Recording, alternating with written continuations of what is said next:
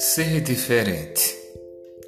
Ora, todos nós nascemos com qualidades, biologicamente, nascemos com impressões digitais diferentes, né?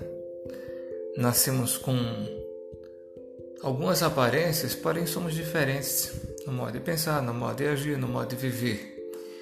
E isso é o que faz a beleza do diferente. Nunca seremos a mesma peça porque como fomos talhados ou trabalhados, ou como na rodana, que o barro vai se formando e o oleiro vai dando forma, nós fomos formados para sermos diferentes. Isso é a beleza do ser humano, é a diferença. A diferença não quer dizer que não tenhamos defeitos. Talvez a gente não possa acolher o outro porque a gente encontra no outro um defeito que é nosso, ou a gente não possa é, acolher o diferente, porque o diferente nos incomoda por alguma causa, sei lá qual for. E temos a diversidade, a diversidade que está com a diferença. A diferença é o que nos faz especiais. Parece até redundante isso, mas o que nos faz sermos especiais é o sermos diferentes. E a gente nunca aprende isso com as pessoas. A gente quer sempre ser igual, botar numa forma, né? aquela coisa da formação. Até porque somos vítimas de formações e formações. Na verdade, não existe formação botar dentro de uma forma, existe a capacidade de construir e desconstruir. É assim que faz um professor. Quando eu entro na sala de aula, eu tento desconstruir o que as pessoas têm, não querendo dizer que elas estão erradas completamente, mas reconstruirmos com outros critérios, melhores até. E cada um faz como uma coxa de retalhos, né? vai trabalhando isso. Isso é diversidade. Antigamente na minha terra tinha coxa de retalhos que eram assim: as mulheres, quando não podiam é, tecer, ter o, a fazenda, como chamavam, né? fazenda, o tecido era o modo de dizer. Né? É, principalmente no sítio, no, na fazenda, dizia isso. Elas, elas teciam as colchas e cada uma mais bonita do que a outra, com o resto de retalhos de tecidos que ficavam na fabricação. A nossa vida é essa colcha de retalhos e cada colcha de retalhos dessa tem uma coisa diferente, tem uma textura diferente, tem uma aparência diferente, né? Então, ser diferente é muito importante. Por quê? Porque se você não se vê como diferente, ser diferente não é defeito, é qualidade. Graças a Deus somos diferentes. Mas somos iguais apenas numa coisa: nós somos filhos de, um, de uma mesma luz, independente da religião. Por isso a intolerância religiosa ela não é perdoável. Por que não é perdoável? Porque a gente termina extirpando o Espírito de Deus na outra religião, em outras dimensões. E aí nós não estamos acolhendo o diferente. É? Saber compreender o diferente é muito difícil, mas quando compreendemos, nos sentimos um com os outros. Ser diferente é ter a capacidade de acolher o outro com o que ele é, não que eu queira que ele tenha, tá? Essa é a verdade. Isso é ser diferente. Então aprendamos a acolher os outros com tudo que é diferente, mais belo que é diferente no outro, mais bonito. Às vezes até um olhar simples, às vezes até aquilo que a gente nunca viu, né, aparece como diferente e é belo para nós. Só basta que o olho maior que é o do nosso coração e da nossa mente, ele se abra para o diferente, para a diversidade. Ser diverso é o que nos faz melhores do que sermos iguais, porque somos aquilo que somos e isso nos basta. Gestão humanizada.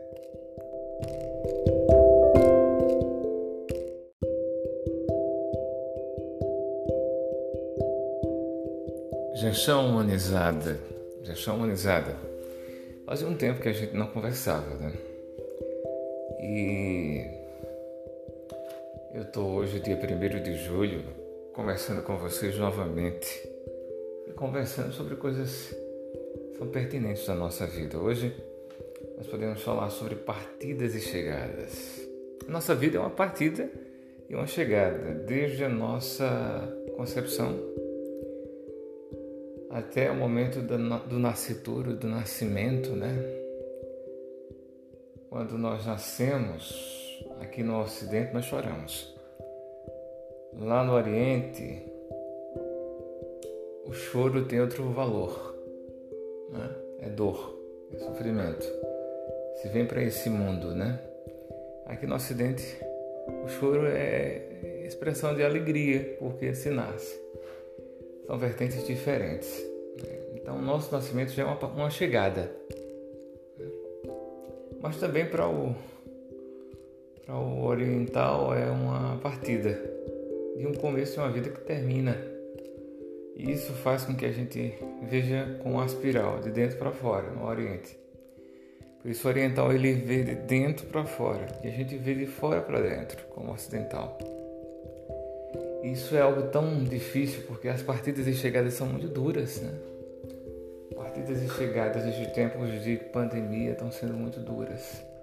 Porque nos pegam de surpresa e nos pegam de supetão e nos fazem refletir sobre o valor da vida. Nós temos refletido muito sobre o valor da vida, das amizades, né? das capacidades de estarmos juntos, do que vivemos, do que podemos viver. Então, partida, parto, ruptura, né? é doloroso, mas toda partida traz uma outra chegada do outro lado. Como também toda partida, saída do ventre da mãe para o mundo, já faz outra chegada acontecer. É uma vida, nascitura, nascimento. E as chegadas, as chegadas são muito felizes, né? Aqui no, no Ocidente, no Oriente também, né? Podemos dizer. Porque quando a gente ganha, a gente é vitória. Então toda a nossa vida é vitória.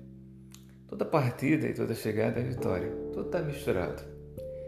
Se a gente souber viver bem as partidas e as chegadas, com olhar, a gente vê isso no aeroporto. Tinha um programa que eu gostava muito da GNT, que tinha esse título, Partidas e Chegadas, que era apresentada apresentada por uma por uma pessoa muito especial. Meu Deus, o nome dela agora, Astrid Astrid Astrid, o nome dela parece. É isso mesmo. E eu gosto muito dela. Inclusive ela apresenta o hoje apresento no GNT um, é um, um, programa com de, de, de, um reality com quatro mulheres onde elas falam do cotidiano do feminino na realidade do mundo muito bonito muito legal e ela ficava no aeroporto esperando né? e é, ou então numa rodoviária a gente pode pensar as partidas de chegada são muito emocionantes mas eu falo aqui não com essa vertente, eu falo aqui como um momento de alegria. Sempre uma partida e uma chegada deve ser um momento de ressurreição, de vida nova, de Páscoa. Partida, Páscoa. Estamos partindo para outra realidade, com Páscoa, com felicidade. Né? O Pachá, a Pachá, a Páscoa judaica, que era celebrada sempre nos sábados, o Shabbat, né? é, tem um gosto amargo, mas um gosto doce, que tem ervas amargas. Né? Então a partir da chegada é isso, um gosto amargo doce. E é tão bom a gente misturar o doce com o amargo, esse agridoce, essa coisa eh, salgada e essa coisa dura, mas também com salgado, porque a gente consegue ver um Deus diferente, um Deus que é presente e que está conosco nas partidas e nas chegadas. Gestão humanizada.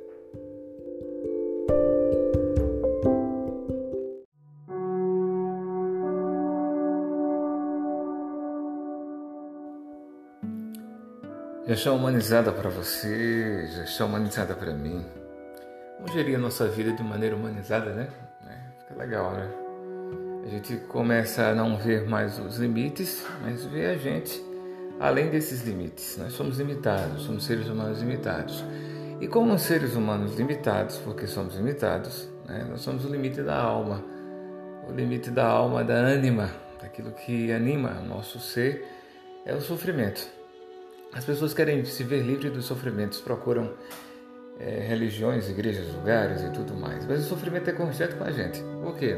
É parte da condição humana. Não dá até o último dia da vida a gente vai morrendo e vivendo juntos. É. As células vão morrendo e a gente também vai morrendo. Desde o momento que a gente nasce, já começa a morrer células em nós. E a biologia fala muito clara disso, né? Muito claro. Depois dos 28 anos a gente começa a perder a força, 28, 29 das células e a gente vai envelhecendo com isso. Vai ficando velho. E o sofrimento bate também mais forte, porque vem as doenças que são connaturais do nosso corpo. Agora, para que serve isso? Para que serve a doença em nossa vida? Para que serve a dor? Para que serve o sofrimento? Não serve para nada. Serve apenas para a gente saber para uma coisa só: que nós somos limitados nesse tempo e espaço. E nesse tempo e espaço nós temos que buscar, como diz a música, não se preocupar. Não se preocupar. Só quero me preocupar e não me preocupar, como diz a música do Merlin. Né? Fantástica, né? Que é o relax. É tão difícil não se preocupar e não se preocupar. É muito difícil, viu? Só vou me preocupar em não me preocupar. Eu achei fantástica essa frase da música Relax, porque fala do sofrimento. Porque a gente vive um sofrimento inglório nessa vida e todos vivem esse sofrimento. E ninguém vai ficar livre desse sofrimento. Porque dentro dessas quatro paredes nós sofremos. Quer ver o meu sofrimento? É o sofrimento da alma, que leva à depressão. Porque a gente não descobre o valor de viver. Esse é um grande sofrimento. Que os psicólogos, psiquiatras, eu não sou, sou coach e tudo mais, mas eu não eu acho o trabalho deles fantástico, né? Fantástico, porque eles tiram de dentro da alma a capacidade de viver. É, eu, eu, acredito muito na motivação que sai de dentro, não a motivação externa. Né? A gente tem que buscar lá dentro do ser humano, do entusiasmo, ou seja, de ter Deus dentro de si. Entusiasmo é uma palavra que diz: Eu tenho Deus dentro de mim. Eu tenho o eterno, eu tenho aquele que é o que as religiões podem dizer que é o sagrado. Né? Então isso é muito bonito. O sofrimento em quatro paredes que estamos vivendo, ele nos aprisiona, mas ele não pode nos aprisionar, porque nós somos livres. Livres de alma, livres para vivermos com o hoje, o agora, o momento presente. Pronto. É só isso que eu tenho a dizer para vocês hoje. A gestão humanizada aprenda a viver o hoje, o agora. E só quer me preocupar e não me preocupar. Parabéns, mané. Para vocês, eu acho que essa música, é, quem puder procurar, o nome dela é Relax. É linda, linda, linda, linda, linda, linda, linda. linda. É, só vou me preocupar e não me preocupar. Eu não sei cantar nada mais. o limite da alma é saber que o sofrimento é passageiro. E a gente sempre vai viver o hoje. E viver o hoje é viver a plenitude. Gestão humanizada com você.